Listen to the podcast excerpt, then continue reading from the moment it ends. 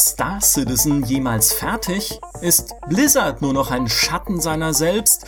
Und wie lange hält Microsoft eigentlich noch an der Xbox fest? All diese Fragen müssen zweifellos gestellt werden. Zum gepflegten Kamingespräch im GameStar Podcast sind sie aber viel zu schwer. Da widmen wir uns doch heute lieber einem leichten Unterhaltungsthema, der Politik in Spielen. Wie wird Politik eigentlich in Spielen abgebildet? Wollen wir überhaupt, dass sie in Spielen abgebildet wird? Und wenn ja, wie zum Erwin Teufel soll man sie dann abbilden? So ist das meist erwartete Politik-Zwiegespräch des Jahres eben nicht das langweilige Kanzlerkandidatenduell zwischen Merkel und Schulz, sondern dasjenige zwischen meiner Wenigkeit, Michael Graf, und meinem geschätzten Gast. Er ist freier Journalist, passionierter Civilization-Spieler, ein Urgestein des Bayerischen Rundfunks, studierter Politikwissenschaftler und Herausgeber des ganz fantastischen WASD-Magazins Christian Schiffer. Guten Tag, schön hier zu sein. ja, schön, dass du bei uns bist. Das Urgestein nimmst du mir nicht übel, oder? Nein, überhaupt nicht. Es ist, es ist wahr. Also ich bin ja auch äh, nicht nur Ur Urgestein im BR, sondern ich bin ja auch Urgestein bei der GameStar quasi als Abonnent. Ja, also es sind Schön. wahrscheinlich auch ich, bestimmt zwei Jahrzehnte oder so. Ja?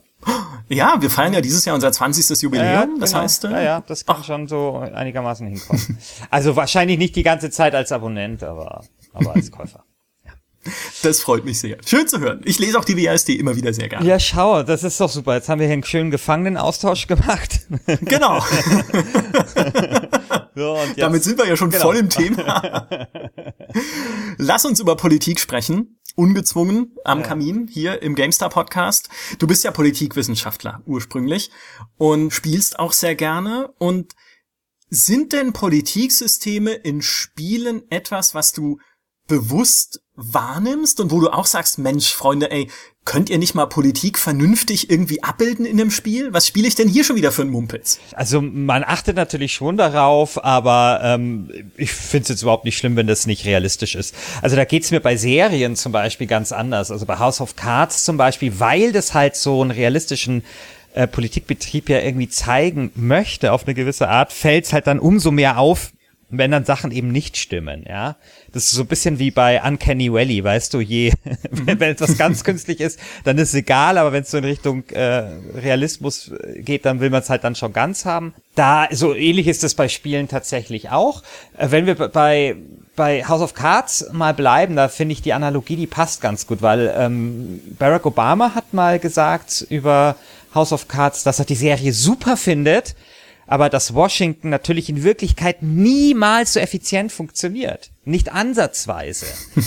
Und das ist bei Spielen, glaube ich, auch sehr oft der Fall. Also ich habe jetzt heute mir, kam das ja raus, ich bin halt großer Fan von City Skylines und äh, das kam jetzt eben für die für die PlayStation raus und das habe ich jetzt mir auch schon runtergeladen und da ist es halt auch schon klar, dass äh, du spielst ja quasi einen Bürgermeister, das, na gut, oder halt irgendwas, was ähnliches wahrscheinlich, aber natürlich darfst du sehr viel mehr tun, was halt ein Bürgermeister normalerweise tun darf.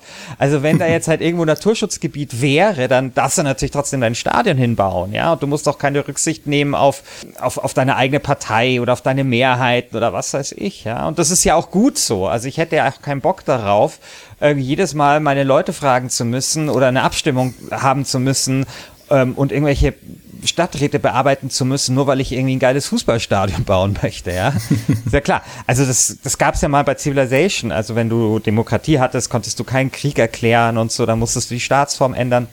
Aber das ist, glaube ich, das, was mir halt auffällt. Also als Politiker oder in der Politik geht es ja oft um Kompromisse, es geht auch oft um Machtlosigkeit, auch bei den mächtigsten Menschen der Welt. Also auch mhm. ein Obama hat sich machtlos gefühlt mit Sicherheit, als er da äh, um die äh, Gesundheitsreform ringen musste. Auch ein Trump fühlt sich sicherlich, vermutlich in manchen Momenten machtlos gerade. Und das ist ja auch gut so, ne? Wir haben ja so ein System der Gewaltenverschränkung, damit eben äh, Leute nicht alles machen dürfen, dass die Institutionen ineinander verschränkt sind, dass sie sich selber gegenseitig kontrollieren und so weiter und so fort. Macht es bei uns ja immer auch zeitlich beschränkt. Und das ist halt in Computerspielen halt in der Regel nicht so. Ja, also macht es nicht zeitlich besprengt in Civilization. Und, äh, und natürlich gibt es da keine Gewaltenverschränkung. Und es ist ja, wie gesagt, das ist ja auch völlig in Ordnung. denn Computerspiele sollen ja Spaß machen und sich mal mächtig zu fühlen, das kann natürlich auch äh, eine tiefe Befriedigung bedeuten. Ja, ja natürlich. Und äh, es ist ja klassische Motivationstheorie, dass es ja sehr wichtig ist, dass du selbst das Gefühl hast, Auswirkungen zu haben auf das, was du tust. Korrekt, also wenn ja. du in einem Spiel überhaupt nichts beeinflussen kannst ne, und äh, so denkst, okay, ich muss hier um jeden Zentimeter feilschen, den ich vorankommen möchte, dann motiviert dich das auch nicht und dann bist du frustriert und dann hörst du vielleicht auf irgendwann. Das ist also im, klar. Natürlich. Das ist im echten Leben übrigens auch so, ne? Also es gibt ja die Selbstwirksamkeitsstörung als psychologische ja. Krankheit, ja klar. Mhm. Erlebe ich jeden Tag in der Redaktion. Aber genau, das ist ja das, äh, das komplette Gegenteil dessen, was Spiele eigentlich erreichen wollen. Und du hast es schon gesagt, der Senat in Civilization mein 2. Gott, Leute, ey, dieser scheiß Senat, Entschuldigung. so ja, da, siehst du, und ne, der Senat, ich erkläre kurz die Mechanik. Es war ja so, dass man in einer Republik oder Demokratie vor jeder Kriegserklärung der Senat befragt wurde, ob sie okay ist. Und in einer Republik lehnt er in 50 Prozent der Fälle diese Kriegserklärung ab, ja. glaube ich. Also ja. so bei jedem zweiten Mal, ne? Und in der Demokratie immer. Ach so, ja, genau, genau, da waren es 50 Prozent der Demokratie immer und man hat da natürlich das schnell mal auf, auf Desto, Desto, äh, Dystopie äh, umgeswitcht und so, aber ich fand das in der Republik immer, hey, da hast du eine 50-50 Chance, das war immer so, ja, ja, naja. Mhm.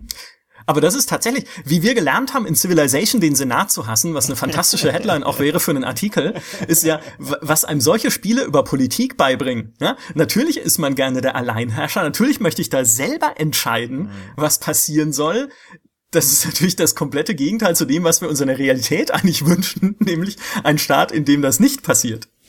Genau, also ich glaube ja schon, dass man auch ein Spiel halbwegs realistisch gestalten könnte und durchaus die politischen Prozesse adäquat wiedergeben könnte. Denn Politik ist ja spannend. Also es gab immer viele Leute, dass Politik nicht spannend ist, aber Politik ist wahnsinnig spannend. Also mhm. es spielen sich manchmal unglaubliche Dramen ab. Es ist geht sehr, sehr strategisch zu. Es ist wirklich so eine, ja, es ist fast schon eine Kunst für sich, also was da alles zusammenkommen muss. Ne? Charisma, Strategie, du musst aber auch Themen durchblicken und so weiter. Du musst ja auch gute Politik machen. Ja? Es wird ja manchmal vergessen, dass, dass ja ein wesentlicher Teil der Politik ja auch der ist, gute Politik zu machen. Ja, auch das ist etwas, was Donald Trump jetzt zum Beispiel sicherlich zu spüren bekommt. Und das ist wahnsinnig aufregend. Und ähm, wenn es gelänge, daraus ein, ähm, ein tolles Spiel zu machen, dann würde man einiges erreichen. Und ich glaube auch nicht, dass es so schwer wäre. Man müsste natürlich viel runterbrechen. Aber wie gesagt, man würde aus einem an sich spannenden Thema eben, dann eben ein spannendes Spiel machen. Du hast ja auch dieses Democracy gespielt, ne? Oder mhm. es, ne? Also es, es, gibt ja dieses, die, diese, diese Spiele, hm, die das so ein bisschen für sich in Anspruch nehmen, einigermaßen realistisch zu sein. Und so diese Democracy-Serie, von der es, glaube ich, drei Teile gibt, das ist so eine davon. Und ähm, da muss ich aber sagen, da ist nämlich genau dieses Problem. Also da, das Spiel nimmt sich dann wahnsinnig ernst. Du kannst dann tausend verschiedene Sachen einstellen. Irgendwie von der keine Ahnung, von irgendwie Zuschüssen für Drogenkranke bis hin äh, zu, zu, zur Steuer und dann gibt's halt, weiß nicht, Dutzend verschiedener Wählergruppen oder sowas von den Autofahrern über weiß nicht was. Und da ist aber dann so, dass du relativ schnell die Mechanik dahinter verstehst, ja. Und dann mhm. steht der Kaiser plötzlich ohne Kleider da. Und dann ist es auch so, dass dir dann eben Dinge auffallen, die in der Realität so nicht wären. Also zum Beispiel das WLAN-Gedächtnis haben. Ja, also gut, Wähler haben kein besonders gutes Gedächtnis zugegebenermaßen, ja, aber sie haben ein Gedächtnis. Ja, also wenn die, mhm. die keine Ahnung, die FDP hat äh, mal die Mehrwertsteuer mit angehoben in der Koalition, hatte aber in der Regierung das Gegenteil versprochen. Das haben sich die Wähler natürlich schon gemerkt. Es ist schon so, dass ähm, Wähler sehr oft auf die Zukunft schauen. Also deswegen funktionieren auch so Sachen wie Make America Great Again zum Beispiel ziemlich gut. Also wenn du es schaffst, den Wählern eine gute Zukunft Aussicht zu geben, dann schlägt es das Wählergedächtnis quasi, wenn dir das gelingt als Politiker. Aber trotzdem ist sowas wie Gedächtnis da. Und in dem Spiel gibt's das zum Beispiel in meiner Erinnerung nicht. Ja, und ähm, mhm. dann ist auch so, dass diese, diese verschiedenen Gruppen, die du dort beeinflusst, sind dann tatsächlich, glaube ich, sogar aus irgendwelchen politikwissenschaftlichen Standardmodellen übernommen. Wüsste jetzt aber nicht welches, weil das tatsächlich nie mein Fachgebiet war. Ähm, aber fühlen sich trotzdem so ein bisschen beliebig an. Und dann ist es dort eben auch so, dass du ja zum Beispiel nur quasi Politik machst und schaust, dass du die nächste Wahl gewinnst, aber natürlich das das ganze Drama, was das aber so wichtig, was da dazugehört, ja, die ganzen mhm. Ypsilanti-Dramen oder äh, dass irgendjemand zurücktritt oder es gibt eine Kampfabstimmung wie jetzt irgendwie bei der Petri und der AfD, das sind ja sozusagen die Sachen, die dann Politik ja auch so spannend machen, ja, Kampfabstimmungen über über Anträge, ja, die die Grünen, die irgendwie mit sich gerungen haben, ob sie Kosovo äh, zustimmen oder nicht, das sind ja die die großen Momente, die großen Schlachten auch die Politik dann eben aufregend machen. Und die fehlen da. Ja, das ist dann auch so ein ganz klinisches, so ein, so ein komisches Politikbild, das ohne Menschen auskommt, ohne Menschen, mhm. die eben auch Fehler machen. Ja, eigentlich genau, eigentlich fast das Gegenteil von House of Cards, weil in House of Cards da geht's ja eigentlich nur um die Menschen und diese Politik spielt da ja fast keine Rolle. Also es ist ja immer so, ach, wir machen jetzt mal bei irgendwie irgendwas äh, Gesundheitsreform und dann wird es da halt irgendwie so ein bisschen mit, läuft es so ein bisschen mit, aber eigentlich geht's ja immer um was ganz anderes, ja. Also es sind eigentlich so diese zwei verschiedenen Pole. Also eigentlich so ein bisschen, so mein ideales Politikspiel wäre, glaube ich, so ein bisschen eine Mischung aus diesem Democracy, einfach weil es ein modernes ja. Setting hat und man auch moderne Entscheidungen trifft. Da gibt's ja auch zum dritten Teil, glaube ich, DLCs, die sich tatsächlich halt mit Extremismus, Rechtsextremismus, ja. Linksextremismus auseinandersetzen und mit Entscheidungen, ah ja, stimmt, genau. was, ne, die, die Automatisierung anbelangt. Was passiert denn, wenn immer mehr Jobs an Maschinen verloren gehen, wenn irgendwie immer mehr Menschen arbeitslos mhm. werden, weil die KI alles übernimmt ja. und so. Also durchaus mit Themen auseinandersetzen, die sehr viel Belang haben dann auch jetzt in den nächsten paar Jahren wahrscheinlich. Und Crusader Kings 2, hatte ich schon ja. gesagt, genau, aus dem und Crusader Kings 2, weil Crusader Kings 2 von Paradox ist ein Spiel, das par excellence Menschen simuliert genau. und per Personen, indem es eigentlich gar nicht viel macht, weil die Menschen, die man im Spiel trifft, sind eigentlich nur gezeichnete Porträts, denen irgendwie Zufallseigenschaften zugewiesen werden.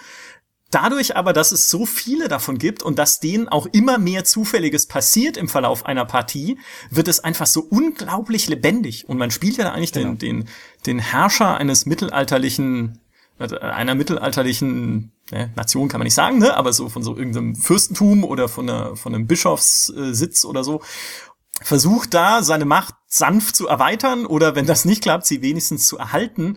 Und dann hast du eben irgendwie dann das Problem, dass du als König zum Beispiel, weil du erst seit kurzem irgendwie im Amt, im Amt bist oder halt so quasi das, das übernommen hast von deinem Vater oder als, als Fürst, als Graf, ne, ich spreche aus Erfahrung, einfach noch zu jung bist, um äh, große Neuerungen durchzusetzen mhm. und um auch deine, deine Autorität als Herrscher durchzusetzen. Und dann hast du eben fünf Kinder und du weißt genau, wenn du stirbst, wird das Land zerbrechen, hm. weil alle diese fünf Kinder dann ein Stück vom Kuchen abhaben wollen. Hm. Und du wirst halt dein wunderschönes, in, in Mühen aufgebautes Imperium, so klein es auch sein mag, ja, wird auseinanderfallen. Und äh, was tust du dann?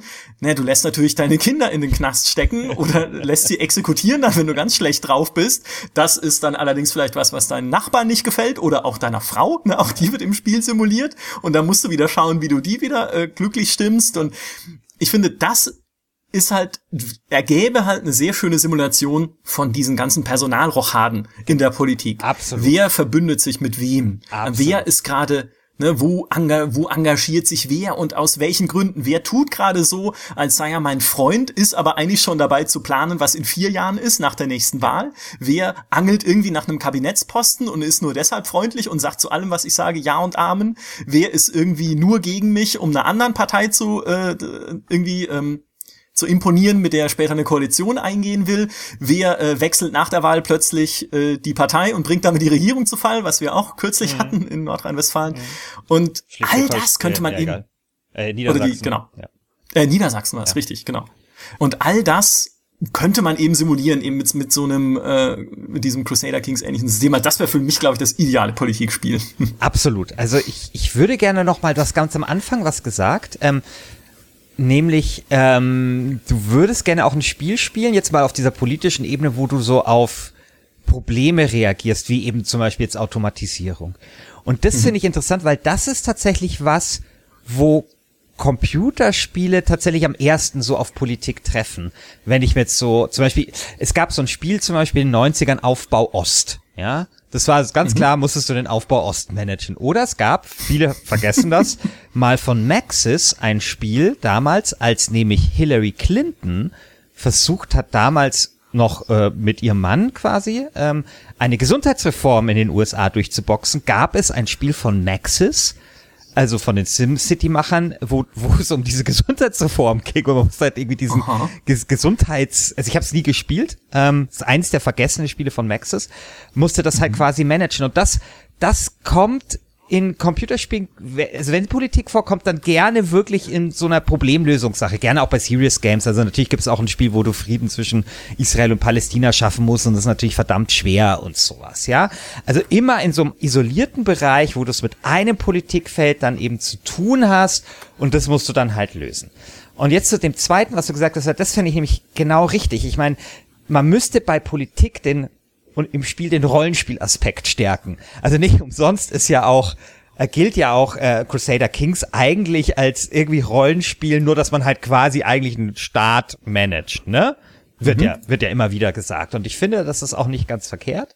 Und tatsächlich, ich meine, so wie du das geschildert hast, die Metapher ist ja eigentlich äh, eine andere, aber die Mechaniken sind ja sehr ähnliche, ja? Also äh, und ähm, letztendlich kommt es ja sehr oft darauf auf, dass darauf an, dass halt die Mechanik gut funktioniert, dass es spannende Entscheidungen gibt, dass es auch sowas gibt wie eben auch eine gewisse Machtlosigkeit. Also du hast es ja gerade geschildert, oft hat man ja auch einfach auch in Computerspielen, das kann ja super sein, auch einfach nur die die die äh, die muss man die Entscheidung treffen zwischen zwei echt beschissenen Optionen, ja. Kann kann mhm. Spaß machen, in der Politik ist es oftmals nicht anders und ich finde, wir sehen da tatsächlich ähm, sehr viel, was man, glaube ich, da sehr leicht übersetzen könnte. Die Frage ist aber dann nur, warum es halt bisher noch niemand richtig gut gemacht hat. Ich glaube, es ist tatsächlich die Angst, den Spieler zu frustrieren, mhm. indem man ihn nämlich genau vor solche Situationen stellt, dass du denkst, okay, ich bin eigentlich jetzt, obwohl ich hier der mächtigste Mann meines Landes bin, komplett machtlos und muss mich an den Tisch setzen, mit jedem verhandeln, von dem ich irgendwas möchte. Und eigentlich ist es am Ende, wenn man so klassisch simulationsmäßig denkt, nur eine Menüsache. Ja, aber, aber, aber das ist doch bei Crusader Kings nicht anders. Du willst Krieg führen ja. und dann bist du aber Teil des Heiligen, Heiligen Römischen Reiches und dann darfst du nicht und so. Ich meine, oder das sowas passiert doch da. Aber hallo. Ja, ja natürlich. Also ich meine, das ist, doch, das ist doch ganz ähnlich so. Ja. Vielleicht, ne? Ich glaube tatsächlich, da schrecken viele Entwickler zurück, weil sie einfach Angst haben, vielleicht das auch nicht in der Detailgetreue, wie es ein Paradox kann, umzusetzen. Ich muss, wenn ich Paradox das nächste Mal treffe, schnapp ich mir die mal, pitche ihnen diese Idee und schau mal, wie groß die Augen werden, wenn sie das hören. Wahrscheinlich sagen sie gleich, oh mein Gott, hör mir bloß auf mit Politik. Aber es, das wäre, finde ich, tatsächlich äh, eine valide Sache. Ja. Ich habe mal, äh, ich habe mir mal den Spaß gemacht, mir einen alten Test äh, von mir durchzulesen. Ich war nämlich mal Bundeskanzler. In Bundeskanzler 2009 bis 2013, das war ein Strategiespiel, damals veröffentlicht von DTP ja, ja, äh, im Jahre. Das war auch so ne? krass kompliziert. Mein das Gott, war unglaublich mein kompliziert. Gott, war das kompliziert. Also das war wirklich, also da, dagegen sind ja so Paradox-Spiele sind ja also das ist, ja, das ist ja ein warmes Bad dagegen. Also das ist ja. Ja. Das, und vor allem lebendig. Ja. Also wirklich. Ja, also ein Paradox-Spiel also, ist dagegen irgendwie ein Ausflug ins Vogelgehege im Zug. Ja. also wirklich. Mein Gott, war das kompliziert. Ich hatte das schon, ich hatte das aus meinem Gedächtnis gestrichen. Jetzt kommt alles wieder hoch. Mein Gott. die haben sich ja damals die Mühe gemacht, jede fucking Partei auf der ganzen Welt einzugeben. Ja. Das war ja so absurd. Also, ja. du hast irgendwie, weiß ich, Gua, Gua, was ich, Timbuktu gespielt, ja, oder Nauru oder so, und dann konntest du der naurischen Kongresspartei beitreten oder so. also, was, was ist denn das? Ja. Die gab's dann wirklich. Und die, also, mhm. na gut. Okay. Aber das ist, tatsächlich in diesem, das ist ja eine, dieses Bundeskanzler 2009 bis 2013 war ja eine Variante des Politiksimulators, ja, genau. der Den eben genau dieses genau. unglaublich komplexe ja, Ding ist. Genau in diesem Bundeskanzlerspiel konnte man nur Deutschland regieren. Ja. Ne? Das war halt so ein, ne, natürlich ein bisschen aus Marketinggründen ein Ableger damals zur Wahl 2009. Aber äh, ich fand es so witzig, weil ich damals nämlich äh, geschrieben habe, dass es, es ziemlich blöd ist, dass zwischen Terminen und Gesetzesabstimmungen meist mehrere Spielwochen liegen. Also muss ich die Zeitbeschleunigung überbrücken, weil es Leerlauf gibt. Weil es meist einfach nichts passiert. Mhm. Und wenn ich mal irgendwas also ehrlich jetzt so mit dem Hintergedanken auch dessen, was wir gerade besprochen haben, ja, so ist es halt in der Politik. Manchmal passiert einfach wochenlang nichts. Du kommst nicht voran. Und das ist, glaube ich, auch das, auch wenn ich sage, okay, ich möchte halt ein realistisches Politikspiel haben und gerade diese Ränkespiele halt dann so rollenspielmäßig machen. Gerade das ist auch das, wo ich mir dann denke, was für ein Horror ist das denn für mich dann als Spieler, da zu sitzen und wochenlang zu merken, dass ich gerade nichts bewege und nur warten muss auf eine Abstimmung und hoffen, dass ich mit genügend Leuten geredet habe und genügend beeinflusst habe, damit ich da irgendwie durchkomme. Ja, aber Michael, ich glaube, das ist alles nur eine Frage des Runterdampfens und des, äh, des unterhaltsam machen. Also ich weiß zum Beispiel, du weißt ja, dass ich großer Fan von Fußballmanager-Spielern bin, ja? Und mhm. ähm, ich meine, das Leben eines Fußballtrainers ist wahrscheinlich jetzt auch nicht nur irgendwie äh, cool hier Mannschaft ausstellen und Ding, sondern das ist auch viel, Leute müssen da um Hütchen äh, laufen und du musst irgendwelche Laktattests dir anschauen und keine Ahnung, oder wartest du natürlich auch viel, du wartest halt eine Woche bis aufs nächste Spiel und halt nicht irgendwie zehn Minuten, ja. Und ähm, ich glaube, man muss halt einfach sozusagen, klar, also äh, man muss halt bis bestimmte Sachen musst du halt äh, runterdampfen. Aber ich glaube, dann würde es schon gehen. Ich meine, es gibt ja es gibt ja ein paar gute, äh, ein paar nicht, aber mir fällt zum Beispiel ein gutes Politspiel ein. Ist allerdings schon älter. Mhm. Also ich zumindest habe ich es als gut in Erinnerung. Da müsste man jetzt, oh Gott, wahrscheinlich wird jetzt der ein oder andere Hörer sagen, was diese Gurke damals. ähm, aber zum Beispiel fand ich den Ansatz nicht schlecht. Ähm, und zwar, das ist das Amt, falls du dich daran ah. erinnerst, von ja. den Leuten, die auch äh, der Planer gemacht haben und so. Und da ist das halt, da, da bist du halt Bürgermeister in so einer bayerischen Kleinstadt.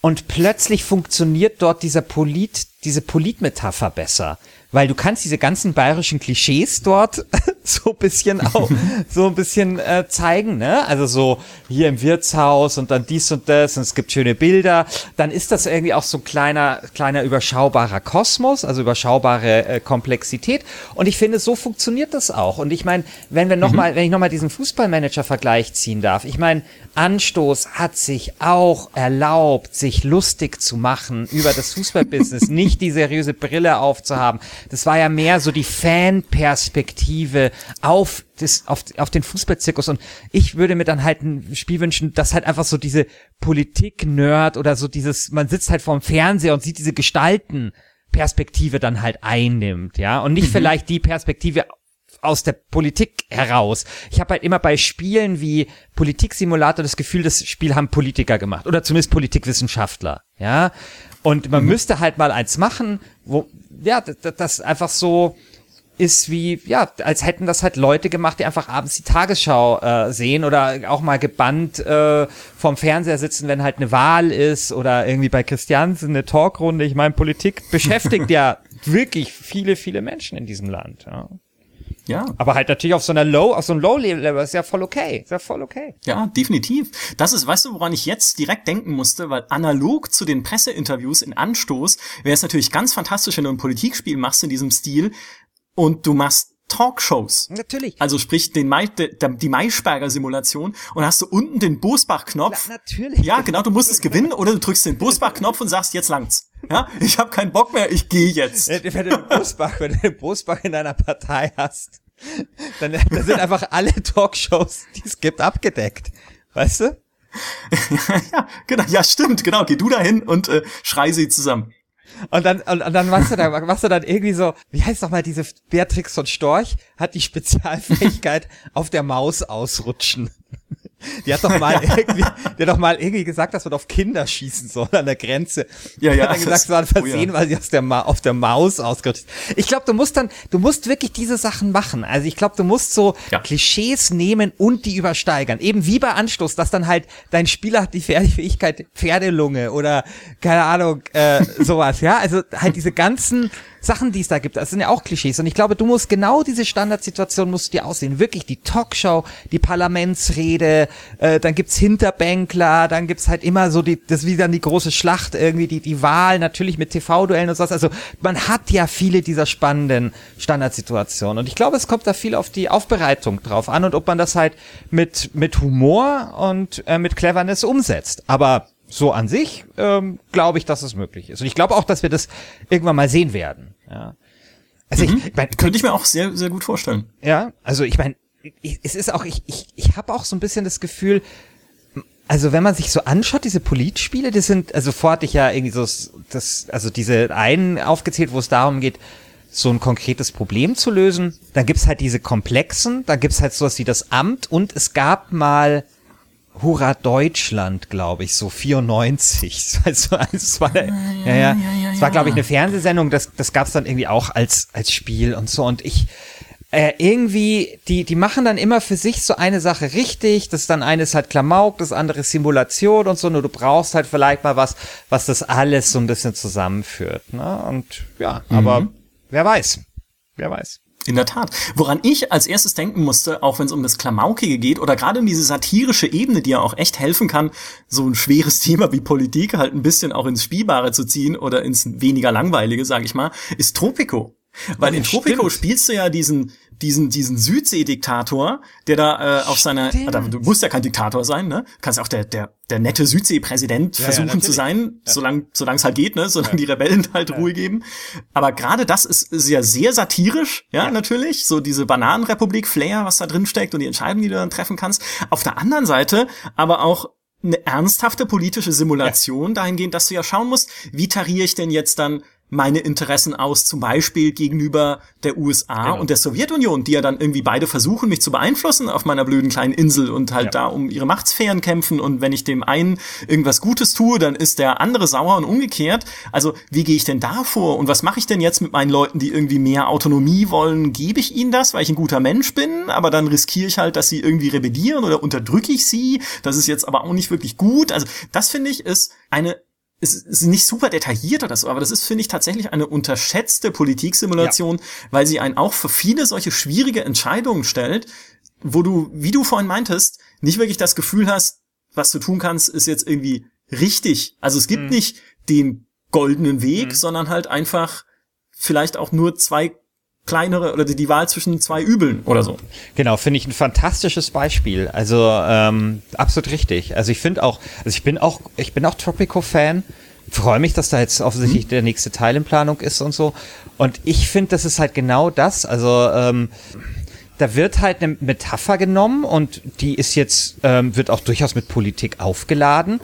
Und natürlich halt nicht, kannst du da jetzt nicht irgendwie eine ZDF-History-Doku drüber drehen, ja. Aber so, also es ist jetzt auch nicht total weit entfernt, äh, also von, von, von allen Realitäten, ja.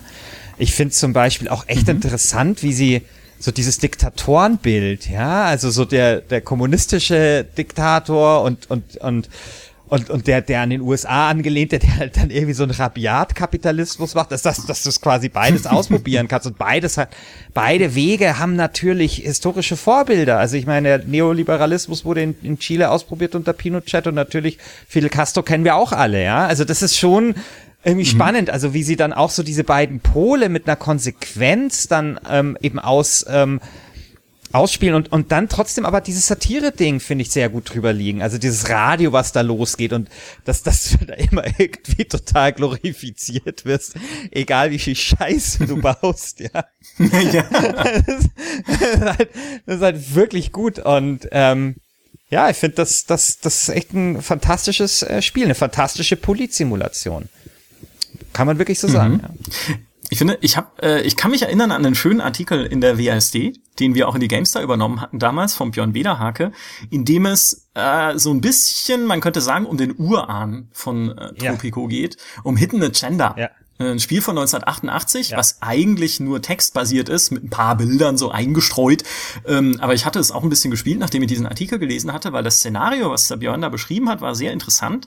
Es war, da ging es eben auch um äh, im Prinzip Du bist der Herrscher einer, oder nicht mal der Herrscher, sondern der gewählte Präsident einer ehemaligen Diktatur. Die Diktatur wurde gestürzt und es liegt jetzt an dir, dieses Land in eine freiheitliche und hoffentlich äh, auch wirtschaftlich äh, gute Zukunft zu führen.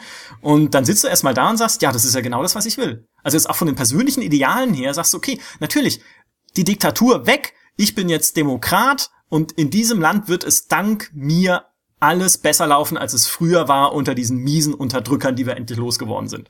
Und äh, das ist dann so, das sind die ersten fünf Sekunden im Spiel und dann merkst du, verdammt, ja, mhm. so leicht ist es dann doch nicht. Mhm. Und auch da geht's ja um diese Ausrichtung äh, zu USA oder diese Neigung hin dann zur Sowjetunion, zu den Machtblöcken, wo es dann eben sein kann, dass wenn du Wirtschaftshilfen der Sowjetunion annimmst, was ja jetzt erstmal ne, aus deiner Sicht sehr sinnvoll ist, weil du brauchst halt Geld, um dieses Land wieder aufzubauen nach Jahren der Diktatur. Wenn du das annimmst, sind natürlich die USA sauer. Und in seinem Szenario war es dann so, haben die USA bzw. die CIA eine äh, nationale Zeitung unterwandert oder beziehungsweise angestiftet, Propaganda gegen die Regierung zu schreiben, weil die Regierung ja mit den Kommunisten zusammenarbeitet. Und dann gibt es eben dort kapitalistische Propaganda. Und er stand dann als Präsident, als frisch gewählter demokratischer Präsident vor der Entscheidung, okay, lässt er das zu? Fällt das unter Meinungsfreiheit? Ist es was, was eine Demokratie aushalten muss? Oder lässt er diese Zeitung dicht machen, weil er keinen Bock darauf hat und weil mhm. ihm das eigentlich nur seine Politik verhagelt, die er machen möchte? Und das ist einerseits halt ein schönes Beispiel auch, finde ich, für dieses, okay, den goldenen Mittelweg gibt es halt nicht, ja, keine dieser Entscheidungen ist irgendwie mhm. richtig, ja? Und andererseits zeigt es halt auch so die Verlockungen der Macht. Und das finde ich ist, ist was sehr, sehr Wichtiges, gerade, gerade für mich, wenn es um Politik geht. Wir hatten ja schon mal einen mhm. Podcast mhm. zum Thema das Böse in Spielen, mhm. wo ich auch darüber gesprochen habe. Ehrlich gesagt, wenn mir ein Spiel die Möglichkeit gibt, mich mehr zum Alleinherrscher zu machen, dann bin ich immer ein bisschen dazu geneigt, das zu tun, aber natürlich nicht, weil ich ein böser Diktator sein möchte, sondern weil ich ja weiß, dass ich das nicht wäre. Weil wenn ich natürlich diese Zeitung zumachen lasse, dann ist es ja aus hehren Motiven, weil ich will doch das Beste für das Land. Oh, und wenn dann Leute rebellieren, naja, dann lasse ich das halt niederschlagen von der Polizei, aber die kommen nur ins Gefängnis, die werden nicht exekutiert, weil ich will ja das Beste für das Land. Ja, ja. Und wenn dann ihre Kinder wieder einen Aufstand machen und ich muss ja schauen, ne, also vielleicht greife ich da ein bisschen härter durch, weil das ist natürlich, das ist, so kann ich meine Politik nicht durchbringen. Und dieses graduelle Übergleiten ja. vom lupenreinen Demokraten hin zum autokratischen Herrscher, das fände ich in der Politiksimulation super spannend. Ja, das ist ja so ein bisschen wie bei Papers, Please, ne? Also, äh, wo ich dann, ich meine, ich bin ein mhm. Gegner von Nacktscannern in der Realität und zwar ein strenger Gegner. Und dann ja. dort so, aha, das ist ja gut. Das macht mir meine Arbeit ja viel leichter. Wie gut. Also ich meine, da hast du das ja wirklich auch gehabt, ne? Also dass du da halt äh, funktioniertes Rädchen im System sein konntest oder halt oder halt nicht. Und und du dann ja auch so ein bisschen so eine Selbstreflexion dann durchaus hast. Und ich meine ich finde das ist auch ein wichtiger Prozess. Also ich meine wir haben zur, zurzeit leben wir in einer Zeit wo ja oft gesagt wird irgendwie Politiker sind irgendwie doof und man kann ja eh alles besser und keine Ahnung. Und diese ganzen Parteien und was weiß ich und so und ich glaube, dass das vielleicht eine ganz gute Lektion sein kann, wenn man eben dann vielleicht auch merkt, okay, es ist alles doch nicht so einfach, ja. Und man muss halt, also man muss halt irgendwie doofe Kompromisse äh, machen und man muss äh, manchmal leider auch von seinen Idealen ein bisschen weggehen und so. Und das ist immer irgendwie ein Eiertanz und so. Und man hat einfach manchmal nicht alle alle Karten in der Hand. Ja, oft ist man halt tatsächlich Spielball das finde ich, äh, das ist was, was glaube ich unserer Gesellschaft gar nicht so schlecht zu Gesicht stehen würde. Ja? Ich meine, mhm. man, man, man sieht das ja, ich meine, ehrlich gesagt, ich meine, man sieht es ja gerade, wo irgendwie Donald Trump sich hinstellt und sagt, also, ich wusste echt nicht, dass das so kompliziert ist mit der Gesundheitsreform. Ja, mein Gott. Hättest du damals das Spiel von Maxis gespielt, ja, dann wüsstest du das jetzt. Nein, aber äh, na, also ich meine, ich will jetzt überhaupt nicht äh, Politiker an sich äh, in Schutz nehmen, aber ich, ich glaube, dass das manchmal, dass manchmal sehr schnell sowas dahingesagt wird, so dass, dass das alles irgendwie ahnungslose Deppen sind und sowas. So ist es halt auch nicht. Und mhm. äh, ich, ich, ich glaube, dass, dass da vielleicht tatsächlich so, so ein Spiel einen ganz guten Beitrag dazu leisten könnte. Mir fällt noch, wenn wir jetzt lauter Politikspiele erwähnen, mir fällt noch eins. Kennst du noch Crisis mhm. of Kremlin oder sowas? Das kam so auch nach dem ah. Kalten Krieg raus. Das war so, ich, also das, nur vom Namen her. Also du warst halt dann irgendwie Staatschef der Sowjetunion, die da gerade am Auseinanderbröseln war und ich glaube, man musste die zusammenhalten und du musstest halt immer so, also ich meine, dem Land ging's scheiße, du musstest dringend Devisen haben, also hast du immer das Militärbudget gekürzt und wenn du es halt zu stark gekürzt hast, dann haben die halt gegen dich geputscht. Übrigens kann dir das in Democracy auch passieren, also wenn du irgendwie die ganze Zeit, keine Ahnung, Geld abziehst irgendwo, dann kann es auch einen Militärputsch geben oder es kann eben auch einen linken Putsch geben, wenn du wenn du halt äh, zu viel Armut produzierst oder so. Das, das finde ich dann schon immer ganz schön. Mhm. Also, ne? Ja, ich habe auch äh, bei Democracy gab es auch äh, auf Steam User Reviews ja. von Leuten, die geschrieben haben, sie wurden irgendwie von wie war das von von Attentätern erschossen, die einer gesellschaftlichen Minderheit aber angehören, weil die ihren egalitären sozialistischen Staat nicht mochten wo du auch denkst, Moment mal, dann bist du von der Minder, also ja, ne, ja. wo du eigentlich ja. denkst, okay, für, du hast alles für die gemacht und dann, also die Spielmechanik gibt es halt einfach auch manchmal nicht her. Ja, Was genau. halt bei Democracy, finde ich, sehr, sehr auffällig ist, ist was, was du ja vorhin schon angesprochen hattest bei House of Cards, ist einfach die Effizienz. Ne? Ja, auch bei genau. Democracy kannst du ja Entscheidungen einfach treffen. Genau, da sagst du dann halt, ja, Steuern hoch, ne, jetzt hier die, das Auto wird höher besteuert, dafür äh, schärfere Umweltauflagen und äh, zum Ausgleich sinkt aber die Unternehmenssteuer, dann können die Konzerne machen, was sie wollen. Und äh, das kannst du halt einfach so machen. Ne? Du hast halt kein Korrektiv. Und ich finde, das ist was, was uns Spiele oft nicht geben. Jemanden zur Seite, also sie stellen uns niemanden zur Seite, der uns sagt, hey, denk doch mal drüber nach, ist das jetzt gerade clever? Ja, also das, was du gerade machst. Ich, du kannst es ja machen, ja, aber überleg doch mal kurz, ob es wirklich klug ist und diesem Land wirklich auf lange Sicht weiterhilft. Und ich finde, So wie die Civilization-Berater, meinst du? Genau, ganz genau. Was so ein bisschen, also es war natürlich völlig albern damals in Civilization 2, diese kleinen Videos, diese unglaublich pixeligen, schlechten. Videos. Mit diesem Kulturberater, der ja so ein Elvis-Verschnitt Ja. war und dem Militärberater, der immer wütend war, und Kultur, der Kulturberaterin, die immer sanft war, ja. Also d- totaler Bullshit, ja. Aber im Prinzip von der Idee her geht es eigentlich in eine gute Richtung, dass wenn du schon den Spieler nicht so frustrieren willst und ihm verbieten willst, Entscheidungen zu treffen, du ihm zumindest mehr Perspektiven gibst und ihm Leute hinstellst, die ihm sagen, hey, überleg mal, das kann man auch so rumsehen und überleg Ja. mal, was du, keine Ahnung, wenn du jetzt die Unternehmenssteuern erhöhst, was ja erstmal sinnvoll ist, weil dann hat der Staat mehr Geld, dass er zum Beispiel irgendwie ärmeren Leuten geben kann, ne, um sie zu unterstützen, weil sonst sind die sehr unglücklich. Wenn du die Unternehmenssteuern erhöhst, dann wandern vielleicht deine Unternehmen ab in dein Nachbarland, was niedrigere Steuern bietet. Also denk doch erstmal drüber nach, ne? Wenn du es dann machst, ist es dein Problem. Also sowas gibt's eigentlich so gut wie nie, finde ich, oder? Ja, finde ich auch. Und das wäre eigentlich so schön. Schon allein, weil es den schönen Nebeneffekt hätte, dass man sich so richtig wichtig finden würde. Ja, also so, Ja. so. Man hat so Ratgeber, die einem so Sachen sagen. Ich finde ja, ich finde ja auch, ähm, das ist ja das, was mich so, ich, ich bin ja auch jemand, der gerne so große Weichen gerne stellt, ja, in, in so Spielen. Das nervt mich ja übrigens beim neuen Civilization massiv. Also mit diesen komischen Gebietsdings, äh, Dings, was ja spielmechanisch von mir aus total sinnvoll sein kann. Also dass die Städte jetzt so Gebiete haben, ja, wo du dann entscheiden kannst, was darauf gebaut wird. Aber ich denke mir jedes Mal, hey, ich bin hier Chef von diesem fucking Weltreich und jetzt muss ich entscheiden, wo dieses Scheiß, wo die, die scheiß Elbphilharmonie da, in welches Viertel die gebaut wird, ja, oder, oder den Gasteig, ja. Weißt du, das, das, also das bricht für mich dann immer so völlig, weißt du, da hätte ich dann lieber so ein paar Untergebene, die ich mir dann aussuche und der eine macht's halt so und der andere so, keine Ahnung, muss da halt einfach mal so gr- größere Entscheidungen treffen. Also es nervt mich nicht nur, weil, weil ich sowieso kein Fan von Mikromanagement bin, sondern es nervt mich, weil es, weil es die Metapher für mich zerstört, ja. Weil es, weil ich plötzlich nicht mehr das Gefühl habe, dass ich hier ein Weltreich regiere, sondern dass ich hier irgendwie das Gefühl habe, ich bin hier Chef vom Bezirksausschuss äh, Sendling hier, ja.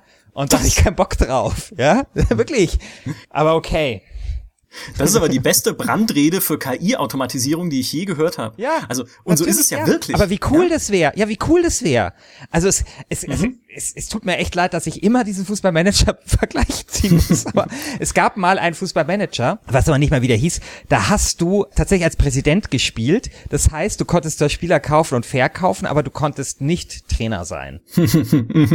Und das war dann, und da musstest du quasi die Trainer suchen und erstmal schauen, wie die so spielen und wie die die Mannschaft und so weiter und die, die halt feuern. Und das war halt auch gar nicht so uncool, weil du dann wirklich das Gefühl hattest, Präsident zu sein, ja, und auch dich so ein bisschen, sagen wir mal, in Abhängigkeit begeben zu müssen. Und ich meine, es war natürlich dann so total die Illusion, aber du hattest dann irgendwie so, ja, da habe ich jetzt schon ein gutes Näschen bewiesen und so bei dem Trainer und so. Also weißt du, das ist halt, und ich meine, ich finde tatsächlich, sowas kann man ja auch ruhig mal übertragen, ja, so und, und vielleicht auch wirklich mal ein bisschen mehr durch beobachten. Ich finde das zum Beispiel, ich meine, sowas gibt's ja bei, äh, bei, bei dem von uns sehr verehrten Empire äh, Total War. Oh ja. Das, man kriegt denn das bitte in Nachfolger, weil das war ja ein fantastisches Spiel. Endlich mal einer, der sagt. Ja, fantastisches Spiel. Übrigens fand ich das auch politisch total interessant, weil ich habe mich da immer hingesetzt und habe erstmal die Verwaltung, äh, schön die Verwaltung auf, auf, auf Vordermann gebracht und so, ja. ähm, aber da konntest du ja zum Beispiel auch ähm, Minister benennen und so und dann dann stehen da aber quasi gleich immer so ein paar Sterne da, dass du halt weißt, wer gut ist und wer nicht. Du konntest die ja auch entlassen und wieder und, ja. und austauschen. Das fand ich total spannend. Das hat dem Spiel auch viel gegeben, aber vielleicht wäre es auch manchmal ganz cool, einfach wenn man so ein bisschen mehr beobachten könnte und das auch ein bisschen mehr so zum Teil des Spiels werden würde. Ja, anstatt dass es halt immer nur so Werte sind. Aber keine Ahnung. Das ist vielleicht dann auch doch zu kompliziert und auch zu schwer umzusetzen.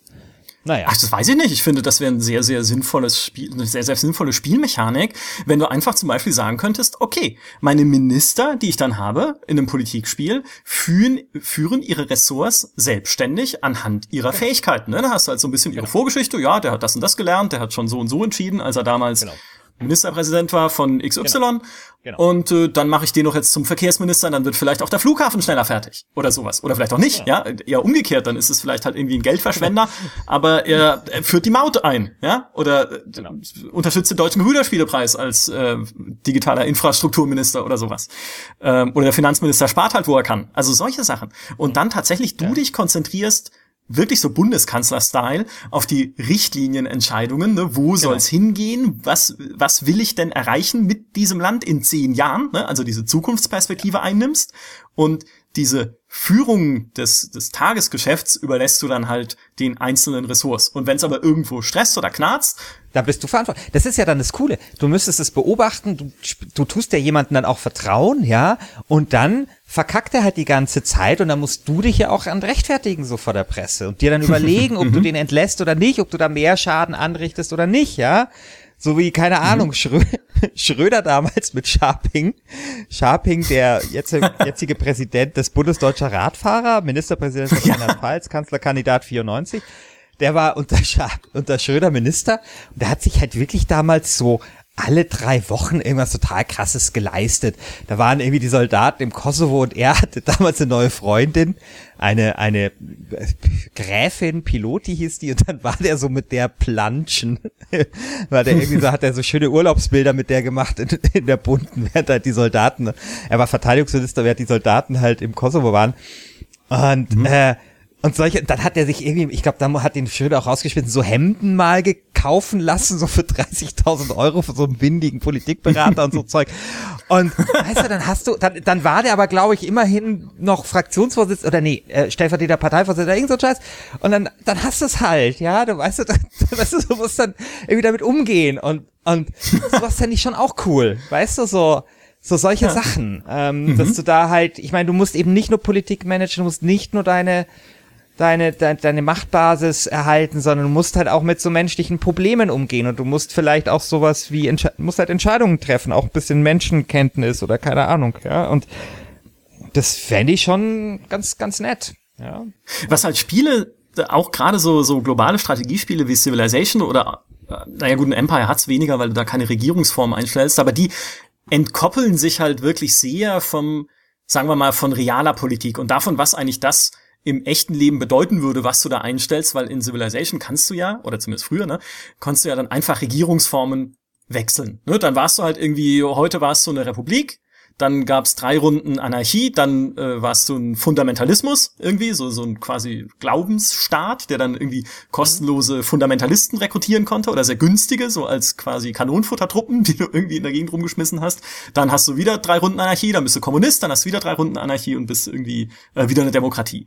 Also es gibt natürlich Regierungssysteme, aber die dienen halt dann nur dazu, irgendwelche Boni dir zu verschaffen. Irgendwie klar, ja. Republik, Demokratie haben irgendwie mehr Geld, äh, autoritäre Systeme haben irgendwie ein besseres Militär. Also das nimmt es einfach so gegeben hin, ja, aber es beschäftigt sich halt nicht so mit eigentlich dem tieferen Sinn dieser Systeme oder überhaupt nicht irgendwie damit, mhm. wo das, wo das herkommt, was es eigentlich bedeutet. Meinst du, das ist was, was sich ändern könnte oder ist es zu hart? Was, wie, wie würdest du es, also hättest du eine Idee? Also. Also, oder nicht wirklich eine Idee. Es gibt ja, also ich, ich sag mal so rum, es gibt ein paar Spiele, gerade auch so globale und auch welche von Phyrexis, denen Regierungssysteme mir besser gefallen haben als andere, weil sie zumindest detaillierter abbilden, was du alles entscheiden kannst und welche Auswirkungen es hat. Und eines davon, also was ich eigentlich am coolsten fand, war damals Alpha Centauri. Weil Alpha Centauri ja. hatte ja diesen Regierungsbaukasten, wo ja. du quasi dein Politiksystem in Anführungszeichen einstellen und zusammenstöpseln konntest aus unterschiedlichen mhm. Entscheidungen oder so. Aus, aus, mittlerweile, ne? Genau, hat das Civilization dann äh, ja. später auch. Jetzt, genau, jetzt hast du es äh, hast du's wieder, nachdem es in Civ 5, das ist alles so verwirrend irgendwie. Ja. Genau. Ja, ja. Jetzt kannst du diese Spielkarten einfach wechseln in Civ 6. Aber Alpha Centauri fand ich es halt oh ganz Gott, spannend, weil du bei jedem, ja, eben, weil du in Civ 6, also, also Exkurs kurz, in Civ 6 gibt's ja dieses Politik-Kartensystem, wo du diese Karten ausspielst, aber diese Karten haben nur Vorteile. Das finde ich blöd. Ja. Weil dann hast du halt irgendwie, ja. okay, du spielst da irgendwie die Planwirtschaft aus und hast dann mehr Produktion. Nee, ja, so funktioniert Planwirtschaft nicht, ja? In Alpha Centauri war es so, dass du zwar auch mit jeder äh, mit jeder Entscheidung, die du getroffen hast, Vorteile bekommen hast, aber du hattest dann auch Nachteile. Das heißt, wenn du irgendwie entschieden hast, okay, mein System soll fundamentalistisch sein, dann hattest du Vorteile, die Moral deiner Bevölkerung hochzuhalten, weil du auch teilweise gewaltsam gegen sie vorgehen konntest, hattest aber Nachteile bei der Forschung, weil du eben so ein enges Mindset propagierst. Ja, und dann heißt es halt, okay, ja. nee, die Leute kennen dann halt nichts anderes als äh, ihren Gott oder oder was auch immer sie halt gerade so anbeten. Mhm.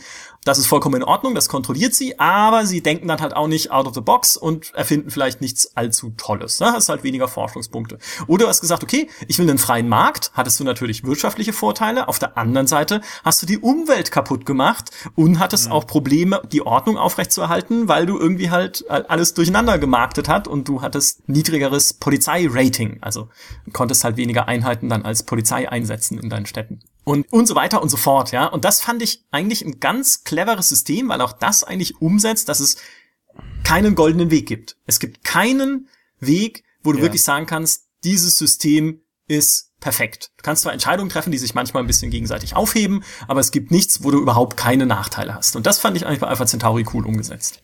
Also ein bisschen äh, ist es ja so mit den Regierungsformen, wie sie früher bei Civilization waren. Ja, also dass du ja bei Demokratie hattest du ja auch äh, natürlich große Vorteile bei Finanzen und, und Wissenschaft, glaube ich, und, und Nachteile, weil du dann halt dein Volk immer bespaßen musstest, beziehungsweise Militär teuer war und solche Sachen. Mhm. Das fand ich gar nicht mal so untreffend. Und ich, ich finde, ich glaube, man muss da immer auch ein bisschen unterscheiden, was ist jetzt spielerischer Erfolg und was wäre jetzt tatsächlich, sagen wir mal, Erfolg in der Realität. Weil ich halte es ja mhm. schon wie Churchill und sage, äh, die Demokratie ist so die, die beste äh, Form außer also, oder die, die am wenigsten schlechteste Form oder wie auch immer, wenn man Churchill Zitat verkackt, ist ganz schlecht. Soll ich, soll ich dir mal ein Churchill Zitat sagen, was, was mein liebes Churchill Zitat ist und das verkacke ich nicht? Mhm. Churchill mhm. hat mal gesagt, das beste Argument äh, gegen die Demokratie ist ein zehnminütiges Gespräch mit einem durchschnittlichen Wähler. Das fand ich sehr oh, Typisches okay. Churchill-Promo. Ja, genau, hat er mal gesagt. Ähm, aber er hat mhm. eben auch gesagt, dass die Demokratie die schlechteste Regierungsform ist, außer allen anderen Bekannten. Ich glaube, so geht's. So. Dieser mhm. Auffassung bin ich tatsächlich auch und ich bin auch der Auffassung, dass eigentlich die Demokratie wirklich also die effizienteste und beste Regierungsform ist, aber natürlich kann spielerischer Erfolg in so einem Spiel Civilization muss ja nicht unbedingt, sage ich jetzt mal, mit dem Erfolg korrelieren, den man jetzt einer funktionierenden einem funktionierenden Staat zuschreiben würde, ja, der sich irgendwie definiert über einigermaßen wirtschaftlich gut dastehen, hohe Lebenserwartung, Lebensqualität, Bildung und so weiter und so fort, sondern ähm, es kann ja zum Beispiel auch durchaus spielerischer Erfolg sein, wie wir es jetzt bei Civilization 6, wo es, wie es da wohl offensichtlich ziemlich gut geht, halt mit einem religiösen, fundamentalistischen Staat einfach wie doof Truppen zu produzieren, ohne irgendwie weiterzukommen in, in der Wissenschaft und damit halt die ganze Welt irgendwie zu, zu invadieren, ja. Das soll ja irgendwie, also Religion mhm. ist ja offensichtlich total stark, also wenn du das konsequent machst in dem, in dem neuen Teil. Also ich habe den nicht lang gespielt, ehrlich gesagt, ich hoffe, dass ich da jetzt keinen Mist erzähle, aber da gab es mal einen Artikel, glaube ich, irgendwo, den ich, den ich dazu gelesen mhm. habe. Und das ist halt dann im Spiel total erfolgreich, ja. Und das, das glaube ich, muss man da unterscheiden. Und da finde ich schon, dass sagen wir mal in so einem Spiel Ding ähm, es so ein, es ist immer ein Nachteil geben sollte bei allem, was du halt wählst. Und ich glaube aber, dass man mhm. die Transferleistung dann ja trotzdem zur Realität ganz gut hinbekommt. Dass man nicht sagt, hey, nur weil es im Spiel total gut funktioniert hat, dass ich einen Start habe mit Lebenserwartung 40, der in den letzten 6000 Jahren keine geile Erfindung mehr hervorgebracht hat, aber in der Lage ist, pro Runde 400.000 fanatisierte Religionskämpfer zu produzieren, dass es nicht unbedingt das ist, ja, was wir aus dem Spiel jetzt mitnehmen in die reale Welt. ja, so, und äh, mhm. genau, aber ich, ich gebe dir recht, also ich meine, das macht das ja interessant, natürlich, ja. Und das ist, das ist ganz seltsam in, den, in dem neuen Civilization mit diesen Karten. Also dann auch diese Kombinationsmöglichkeiten. Kannst du da nicht irgendwie Kommunismus und einen freien Markt oder sowas gleichzeitig haben oder so, so komische Sachen? Ja, doch, doch. Also du kannst, ja, das meine ich ja, das ist äh, völlig verrückt teilweise. Das ist so, aber das, also über Civilization 6 müsste man noch mal einen eigenen Podcast machen. Das können wir gerne machen. Ich bin sehr verärgert. okay, okay. Das, äh, das machen wir auf jeden Fall. Den, den holen wir noch irgendwann nach. Äh, ein Aspekt von Civilization 6 ist aber einer, der gerade ganz gut passt, glaube ich. Gerade was dieses, also du sagst natürlich richtig, ja, also ich bin jetzt auch nicht der Meinung, dass Fundamentalismus irgendwie die, die bestmögliche Regierungsform ist, weil ich äh, das in Civilization 2 immer gemacht habe tatsächlich, weil es nämlich die ist, die am meisten Militäreinheiten rausblasen kann. Und gerade wenn man Haubitzen ist, hat, ist es halt vorbei. Genau. Ja? Damit hat doch der eine auch sein Spiel gewonnen. Die, dieser eine, der das, ja. 20, 20 Jahre im selben Spiel gesessen hat bei Civilization, ja. der hat das doch dann äh, irgendwie bei der Community hochgeladen und die haben auch gesagt, auf Fundamentalismus wechseln, Haubitzen bauen, zack, fertig, dann ist die Sache erledigt. Ja, genau. Die älteste, also so, so geht alles. Ja. Also ich würde auch nicht denken, dass es unbedingt die beste Taktik für die Realität ist. Ja. Es sei denn, ich werde zum Bundeskanzler gewählt und dann erstmal den Haubitzenbau befördern. Ja. ähm, aber was halt, was Civ 6 zum Beispiel als quasi normalen Bestandteil des Spiels hat, sind ja Kolonialisierungskriege. Ne? Du kannst ja da Kriege erklären ja, und kannst dann Kriegsgründe. Ja, das ist, also ich finde diese Kriegsgrund, aber die Mechanik ist total geil. Die finde ich total die geil. Mechanik die Mechanik ist super. Ja, auf ja. jeden Fall natürlich, weil du nicht einfach machen kannst, was du willst. Ja, genau. Und äh, es, führt zwar dann am Ende doch zu anderen Nationen, die dich nicht leiden können, weil einfach diese äh, Kriegs, wie sagt ja. man, Kriegstreiber, dieser Kriegstreiber-Malus immer noch viel zu groß ist, glaube ich. Ja, ja, genau, genau. Die KI ist scheiße, aber die, die, die Idee ist gut. Genau, die Idee ist gut. Ich, das ist nur dieser, dieser Kolonialisierungskrieg. Man überlegt eigentlich, was der in der Realität bedeutet. Es ist ja was, was wirklich passiert ist, dass man nämlich froh ist, im Spiel eine sehr stark unterlegene Zivilisation zu finden, technologisch, weil sie muss zwei Zeitalter hinter dir sein, damit du ihren Kolonialisierungskrieg erklären kannst und dann sind die anderen weniger sauer. wenn man das, wenn man das ja, in eine ja. politische Botschaft übersetzen ja. würde, würdest du natürlich auch sagen, okay, ja, also ist es dann besser, man überfällt ein Land, was einem auch noch unterlegen ist, als dass man irgendwie offiziell einen Krieg erklärt. Ist es natürlich auch nichts, wo ich sagen würde, das muss sich sofort ändern, aber es, es, es zeigt halt so schön, wie halt Spielmechanik und so diese moralische Ebene realer Politik halt entkoppelt sind. Natürlich. Also darüber haben wir noch gar nicht geredet heute. Das wäre wahrscheinlich auch wäre eine ganze Podcast-Serie, aber quasi das, ja, also nicht nur das Bild des politischen Geschehens, sondern sagen wir mal, all, also, sagen wir mal das allgemeine Politikbild, was was Computerspiele halt ähm, vermitteln. Ja, und da ist natürlich ja. Civilization. Das fängt ja schon an, dass dass diese Barbarenstämme irgendwie namenlos sind und die kannst du auch irgendwie so klar, also die sind wie Tiere eigentlich, ja, also sie sind irgendwie, ja. das sind halt Menschen, aber die, die verhalten sich eigentlich wie Tiere. Und natürlich ist diese Aussage, hey, wenn Land nur weit genug zurückliegt, ist Krieg gegen die okay, ist natürlich sehr zynisch. Aber es ist natürlich eine historisch, also es ist historisch korrekter Zynismus, was muss man fast sagen, ja. Weil es natürlich mhm. eine Zeit gab in der menschlichen Zivilisation, wo man gesagt hat, naja, okay, äh, jetzt da unten in Afrika, da können wir halt machen, was wir wollen. Ähm, und wir ziehen jetzt mal mit einem Lineal ein paar Grenzen und teilen uns das so ein bisschen auf, ja. Und das ist schon okay, wenn wir, ähm, ich meine, der erste, dieser, dieser, der erste Genozid da der, der Deutschen an den Herero damals in Namibia, ich meine, das hat die Engländer oder so jetzt nicht groß gejuckt, ja. Mhm. Soweit ich da informiert bin. Und, und ich meine, das, äh, klar, und ich meine, Civilization tut das natürlich dann einfach so spielmechanisch neutral darstellen, aber natürlich ist das, ist das natürlich eine sehr, ja, sehr harte, sehr harte, zynische Sicht auf die Dinge, ja. Was mhm. aber, was, was aber äh, nicht, nicht heißt, irgendwie, also um Gottes Willen, ich will jetzt irgendwie nicht dafür plädieren, dass sich dann ein Fenster öffnet und dann äh, steht so da, hey, ähm, das ist jetzt aber böse und sowas. Und lies erstmal äh, diese drei Artikel über den europäischen Kolonialismus, bevor du das machen darfst, ja. Mein Gott, also das, das natürlich auch nicht. Aber tatsächlich gibt es halt zu Civilization mittlerweile wahnsinnig viele ja, viel Literatur und auch natürlich große Diskussionen immer. Ja, es gibt viele Leute, die immer sagen, dass es halt nur den, die, die westlichen, den westlichen Fortschritt darstellt. Und wenn man sich die Siegbedingungen anschaut, dass es natürlich sehr stark auf die USA zugeschnitten ist, na, Militärsieg und kultureller Sieg und keine Ahnung so. Aber so ist es halt. Ich meine, äh, Kultur und Popkultur und auch Computerspiele tun natürlich auch immer ein Stück weit die Sichtweise halt ihrer Schöpfer repräsentieren und das ist bei Civilization natürlich nicht anders. Ja, das, das ist ja, ja. ist dann auch okay. Das ist übrigens bei, bei SimCity oder sowas, ja, wenn man no, noch mal da, also, oder City Skylines, natürlich ist das das amerikanische Städtebild. Ja, natürlich hast du in den frühen SimCity-Spielen immer nur so viereckige Blöcke gebaut. so ist ja klar. Ja, es ist nicht, ist denen nicht vorzuwerfen. Wer will, soll das halt reflektieren. Wer sich aber, wer einfach so daran Spaß haben will, mein Gott, ich, es ist für mich persönlich auch nicht, äh, ist für mich auch okay, ja. Also, mhm. ja.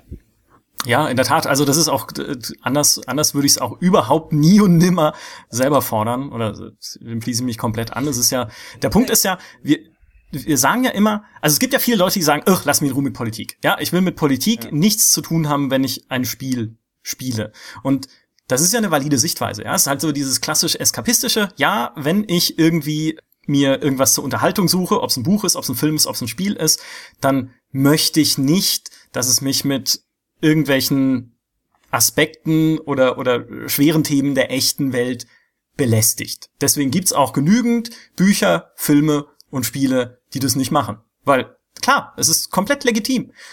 Auf der anderen Seite, wenn wir halt sagen, okay, wir wollen, dass Spiele irgendwie klar erwachsen werden und als vollwertiges Medium anerkannt werden. Endlich in der Mitte der Gesellschaft ankommen. ah, der gute, ja, natürlich, in, einmal muss er kommen, ne?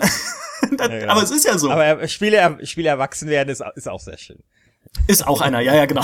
ja, sehr schön dann äh, können sie natürlich solche Themen auch aufgreifen. Ja, dann können sie auch politisch sein. Und ich finde halt auch immer, das ist das andere Ende des Spektrums. Man kann auch nicht sagen, nee, nee, Spiele dürfen nicht politisch sein, sondern es muss nicht jedes Spiel politisch sein. Aber wenn es welche sein wollen, dann ist es auch vollkommen in Ordnung und äh, vollkommen zulässig. Und äh, vielleicht auch manchmal äh, ganz witzig, wenn man ein Spiel spielt, was irgendwie andere politische Ansichten darstellt, als man selber hat und dann mal ein bisschen Perspektiven zu ändern. Also ich finde, man darf halt nicht immer so generalisieren, wenn es um solche Sachen geht. Ja, komm, also ich finde halt echt, ich meine, ich bin jetzt Herausgeber der WASD, die WASD steht ja quasi äh, total dafür, dass man natürlich äh, Spiele als politisches Medium sieht und und die auch mhm. dekonstruiert und darüber äh, irgendwelche Diskussionen führt und so weiter, aber äh, das ist halt das, was wir machen, ja, und ich finde es auch okay, wenn wenn jemand das halt nicht macht, dann ist es für mich auch okay, soll halt nicht WASD lesen, Passt schon, ja. Also, äh, nee, also, also ich finde halt immer, das ist, also dieses, wie soll man jetzt irgendwie was machen, finde ich selber schon immer so ein bisschen autoritär, ehrlich gesagt. Ich meine, es gibt Spiele, die wollen bewusst politisch sein. Ja, die gibt es ja auch. Ja, es gibt natürlich Spiele, die sind propagandistisch und es gibt Spiele, die haben eine politische Message. Also das War of Mine hat selbstverständlich eine Antikriegsmessage. Ist ja, ist ja völlig klar. Und dann gibt es natürlich, ja. sagen wir mal, Spiele, die sind so latent politisch. Ja, dazu zähle ich sowas wie Syndicate. Habe ich, ich habe ja mal, ich habe ja mal ah. Richard, äh, Richard Garrett, ähm, Peter Molyneux hat mal ein Interview gegeben, als Syndicate rausgekommen ist und da hat er gesagt, ja, er macht sich da Sorgen um die Zukunft, weil ähm, heute hat Sony hat Nintendo mehr Umsatz als ein mittelamerikanischer Staat und Sony ist zehnmal so groß wie Nintendo und wo soll das hinführen? Das hat er gesagt, paar Jahre vor der Glo bis, bis, bevor die globalisierungskritische Bewegung aufkam, die ja genau solche Thesen vertreten hat. Und das Lustige mhm. war, in diesem Interview damals in der Powerplay, da sagt er sowas und dann ist halt die nächste Frage, ja, wird auch Syndicate auch auf einem 486er mit, keine Ahnung, 40 Megahertz. Also, also er hat überhaupt keine Rolle gespielt, obwohl er da so was Krasses gesagt ja. hat. Und ich habe ich hab ihn auch mal getroffen dann vor ein paar Jahren und habe ihn dann halt irgendwie dieses Interview vorgelesen, weil ich jetzt mal seine Antwort äh, dazu haben wollte. Und dann hat er sich natürlich nicht mehr daran erinnert, hat gesagt, dass er mittlerweile für ein großes Unternehmen arbeitet, das vielleicht etwas anders sieht. Ich meine, er war damals bei Microsoft. ähm, ja. Aber das ist, das ist, sagen wir mal, so ein Spiel, das würde ich als latent politisch sehen, ja? Also Klar, kaum, es ist eine Dystopie. Hey, die Unternehmen haben, äh, haben die Welt in, in, in sich aufgeteilt. Was ist, was soll das anders sein als, als politisch? Das muss man nicht sehen, ja. Man kann es natürlich auch so spielen, aber natürlich ist es irgendwie auch ein politisches Spiel. Und da gibt's natürlich eine Menge Spiele, die unpolitisch sein wollen oder sich darüber keine Gedanken machen und die dann natürlich trotzdem politisch sind, ja, und mhm. unbeabsichtigterweise. Civilization könnte zum Beispiel dazugehören oder The Sims, ja, also das, keine Ahnung, die, ja. sicherlich wollte Will Wright kein politisches Spiel machen, aber natürlich ist The Sims irgendwie eine Allegorie auf den Kapitalismus und natürlich ist es diese Bonbon-Welt und natürlich kann man dann sagen, vielleicht ist es eine Übertreibung und damit wieder eine Kritik oder man kann irgendwie sagen, nee, ist es nicht und da kann man sich dann, kann man lang drüber diskutieren, aber natürlich ist, ist das halt politisch. Und ich finde halt, wenn Leute sich darüber den Kopf zerbrechen wollen, dann sollen sie es machen. Das kann wahnsinnig viel Spaß machen. Das kann einen auch weiterbringen. Das, da kann man nächtelang und, und diskutieren und das macht einen klüger.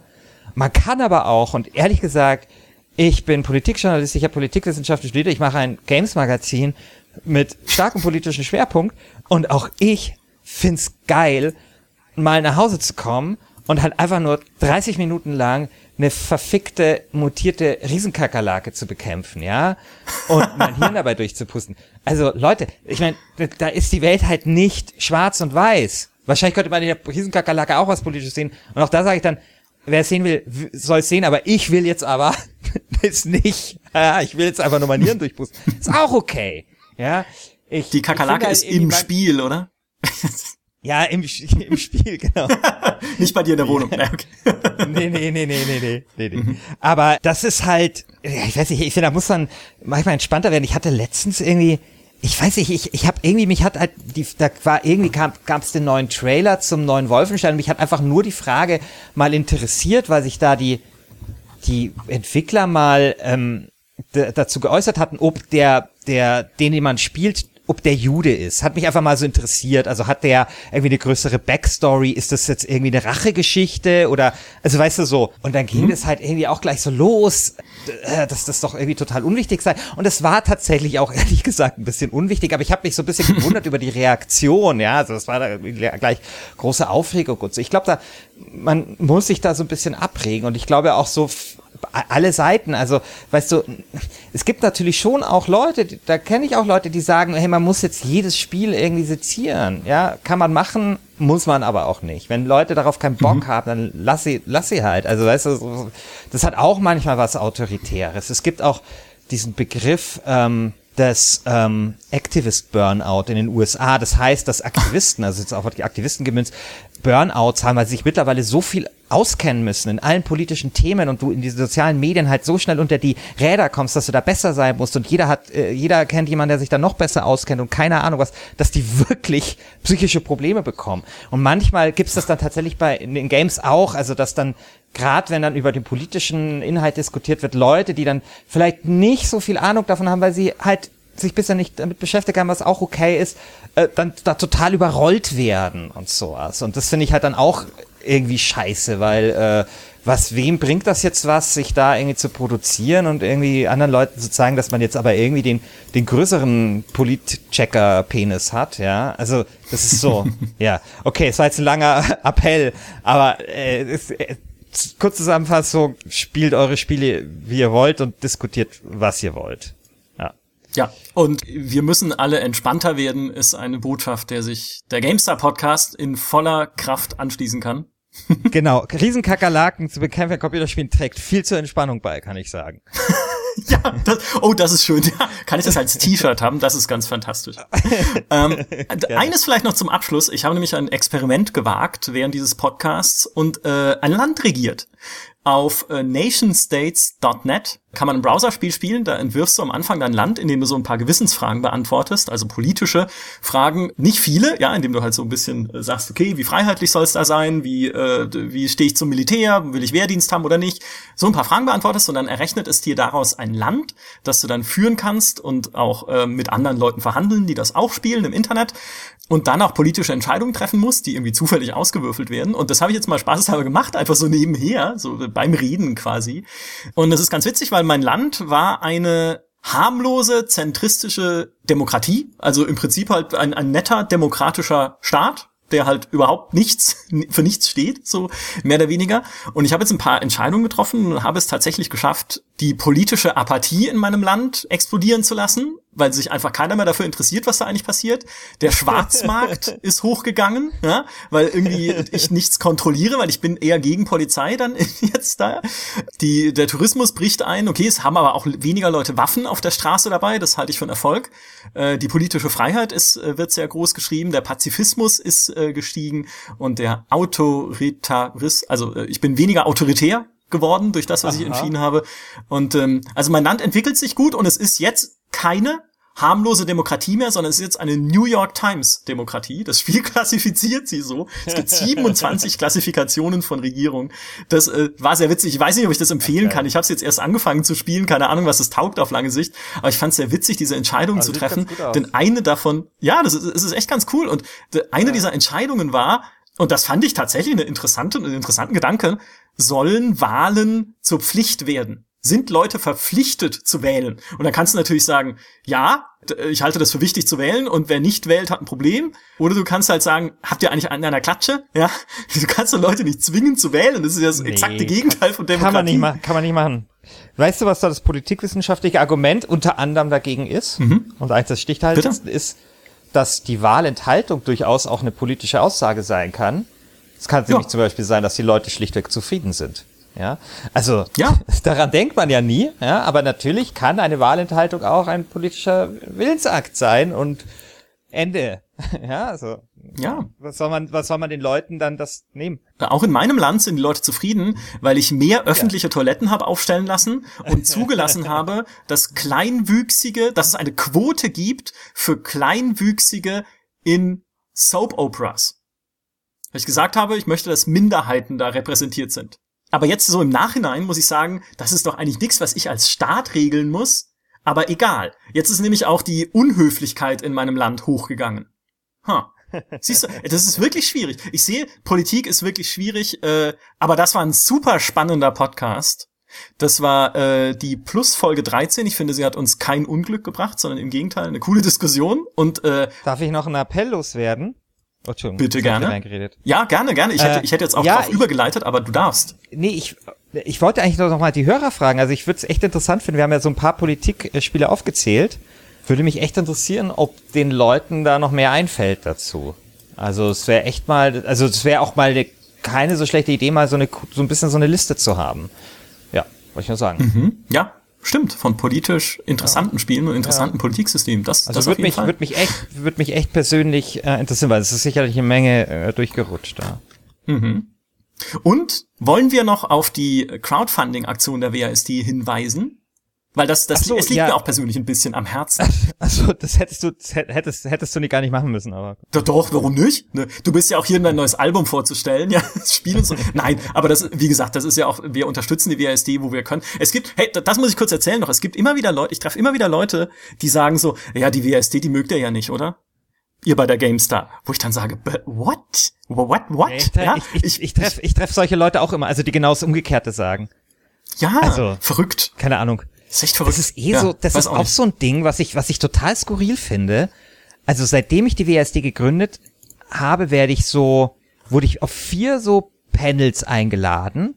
Und immer mhm. ging es um, um, um Games-Journalismus. Also die Leute wollen nie was anderes äh, von mir hören als irgendwie eine Meinung zum Thema Games-Journalismus. Ich wurde immer eingeladen, für diesen Part zu sagen, dass ich diesen Testjournalismus total scheiße finde.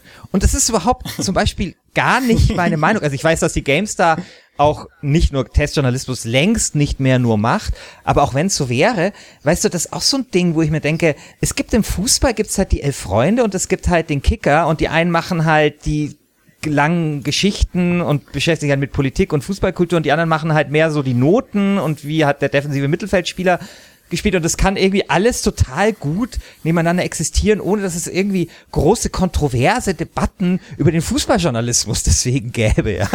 Also bei, bei uns ist es halt immer so, keine Ahnung, also weißt du, ich meine, ich finde halt, der Trend geht zum Zweitheft und äh, ich finde, dass sich das äh, ja gut miteinander verträgt und ich meine, ihr macht ja auch schon längst große Stories und und diepe Themen und genau solche Sachen wie wie wie was weiß ich wie wie wie wird Flucht dargestellt in Spielen und so und das finde ich halt toll. Mhm. Also ich finde, da hat sich das Magazin auch gewandelt und aber es ist echt interessant, also diese diese Schubladen, in die man da gesteckt wird, die gibt's. Ja, ja. verrückt. Ja, du äh, machst, betreibst Crowdfunding für eine internationale Version der WASD, also eine auf Englisch übersetzte. Und ich finde, man kann ruhig den Ruhm eines Bookazines in die Welt hinaustragen. Wo findet man die? Wo, wo muss man da hingehen, um sich das anzuschauen? Kickstarter. Kickstarter, wir ah. haben äh, einfach WSD eingeben und wir haben ein sehr schönes, finde ich, sehr schönes Video gemacht, so ein Hauptvideo, wo wir das Ganze erklären.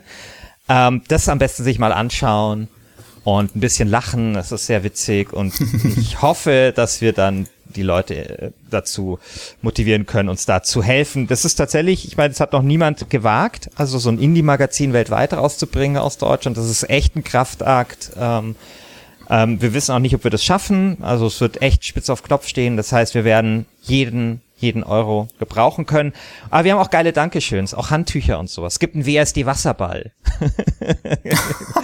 oh ja, jedes, ich habe jedes, jedes, jedes, ja, jedes äh, Ding, was ich schon immer mal haben wollte, so an, an äh, Merchandise habe ich habe ich habe ich mir jetzt erfüllt und äh, ja, aber natürlich gibt es auch äh, WSDs und und und und keine Ahnung, ne? Also schaut euch das einfach mal an, schaut euch das Video an und wenn euch das überzeugt, dann freuen wir uns, wenn ihr uns unterstützt. So, jetzt aber Ende des genau. Werbeblocks. An die eine, ein Werbeblock habe ich noch, das tut mir leid, aber äh, mein Film kommt am 23. 23. August. Ich mache ja manchmal Filme fürs ZDF. Ich habe ja die Killerspieldebatte aufgearbeitet letztes Jahr in drei Filmen und jetzt habe ich einen Film gemacht über deutsche Spiele. Können wir mhm. auch mal einen Podcast dazu machen? Das können wir sehr gerne machen, wenn der Film erscheint. Das ist nämlich ein super Thema. Da kann man immer wieder viel äh, Kontroverses drüber sagen. Wahnsinn. Und da habe ich, also ich, diese Geschichten, also ich will leider nicht zu viel verraten. Ich habe es diesmal so ein bisschen, also es ist nicht so chronologisch, ich habe das eher so an Menschen ähm, ja, aufgegangen, die ich interessant fand. Aber es war halt total geil. Also wenn du halt mal einen Film machen kannst über so Spiele wie der Planer. oder solche Sachen, dann ist es halt schon super. Also diese ganze Zeit der 90er, der Wirtschaftssimulation spielt eine große Rolle, aber auch tatsächlich so diese Anfangszeit, also wie es halt mit Computerspielen losging. Genau, schaut da mal rein. Ich bin da sehr zufrieden mit. Wunderschön. Da spielt auch wieder Politik eine Rolle dann, wenn wir über Spiele in Deutschland reden. Aber das ist eine Geschichte für ein andermal. Christian, vielen, vielen Dank, dass du heute bei uns warst. Ich muss Schluss machen, weil ein Nachbarland von mir hat äh, halt die Harry Potter Bücher auf den Index gesetzt. Das fordert diplomatische Verstrickungen, finde ich. Das, das kann man so nicht stehen lassen. Ich hoffe, alle, die zugehört haben, hatten viel Spaß bei dieser Ausgabe des GameStar Podcasts. Wir hören uns dann nächste Woche wieder. Macht's gut. Bis dahin. Tschüss. Bis dann. Ciao.